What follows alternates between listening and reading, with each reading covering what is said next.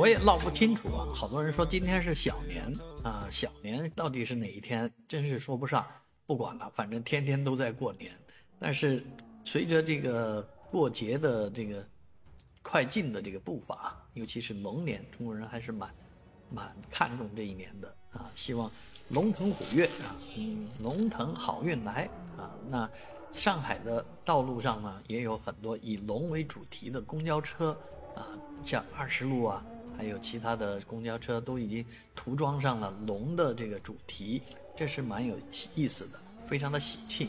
而在一些车站呢，也也做了这个龙年的装饰，像这个七十一路中运量的外滩站，啊，就是一个长龙啊，祝你二零二四年一切都长龙啊。本来这个公交车就是个长龙车，是吧？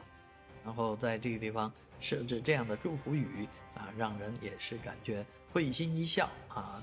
新年快乐，万事如意。而这些车辆大部分，呃，由九式公交啊制作。